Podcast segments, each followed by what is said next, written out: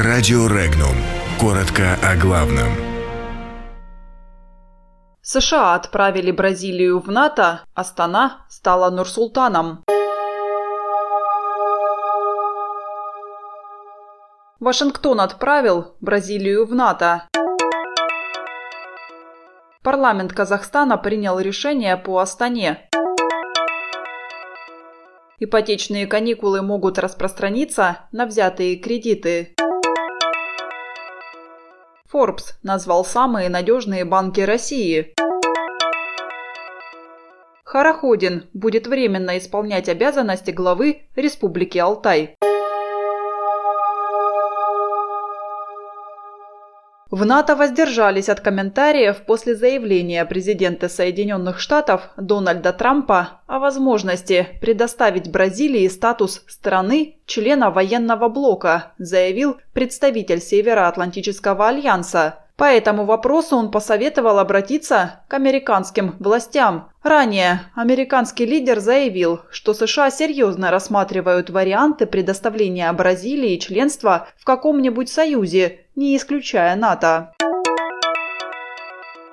Депутаты Нижней палаты парламента и Сената Казахстана рассмотрели и одобрили в двух чтениях законопроект о переименовании Астаны в Нур-Султан. Председатель Мажилиса Нурлан Нигматулин заявил, что правительство Казахстана внесло предложение президенту республики о проведении референдума для внесения поправок в Конституцию. Спикер добавил, что исполняющий обязанности главы государства отправил поправки на рассмотрение в парламент без проведения референдума. Законопроект поддержан единогласно. Напомним, ранее стало известно, что Сенат парламента Казахстана путем тайного голосования избрал председателем Сената Даригу Назарбаеву.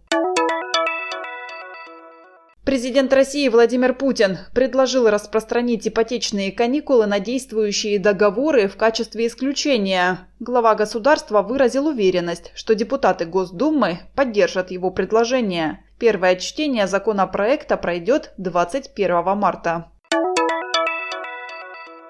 В списке самых надежных банков России вошли дочки иностранных кредитных организаций и крупнейшие российские банки. Соответствующий рейтинг опубликован на сайте Forbes. Отмечается, что список основан на оценках крупнейших российских и международных рейтинговых агентств. Так, на первом месте находится Юникредит. Далее идут Райфайзенбанк, Росбанк, Сбербанк и ВТБ. При этом, отмечает Forbes, зачастую отказ кредитного учреждения от работы с рейтинговыми агентствами является симптомом скрываемых проблем.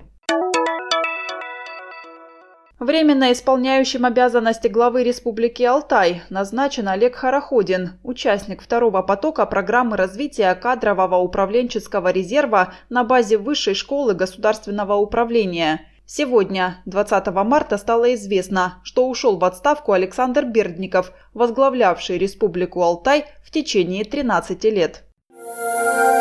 Подробности читайте на сайте Regnum.ru.